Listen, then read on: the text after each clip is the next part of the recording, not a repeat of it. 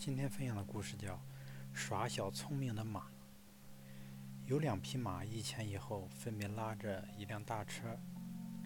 前面的那匹马忠厚老实，任劳任怨，拉起车来十分卖力；而后面的那匹马油头滑脑，左顾右盼，拉起车来也不认真，总是走走停停。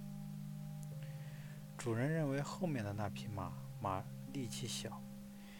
于是把他车上的货物挪到了前面的那辆马车上。前面的那匹马仍然不声不响地拉着，而后面的马却暗地里偷着乐。不知疲倦的傻瓜，你就不停地干下去吧。你再努力，主人也不会可怜你。两辆马车终于到达了目的地。主人拍了拍忠厚老实的马，说：“辛苦你了，一会儿好好犒劳犒劳你。”接着，主人又转向另外一匹马说：“既然你的同伴能拉全部的货物，那么我就没有必要养这，那我就没有必要养两匹马。”于是，把那匹油头滑脑的马便送到了屠宰场。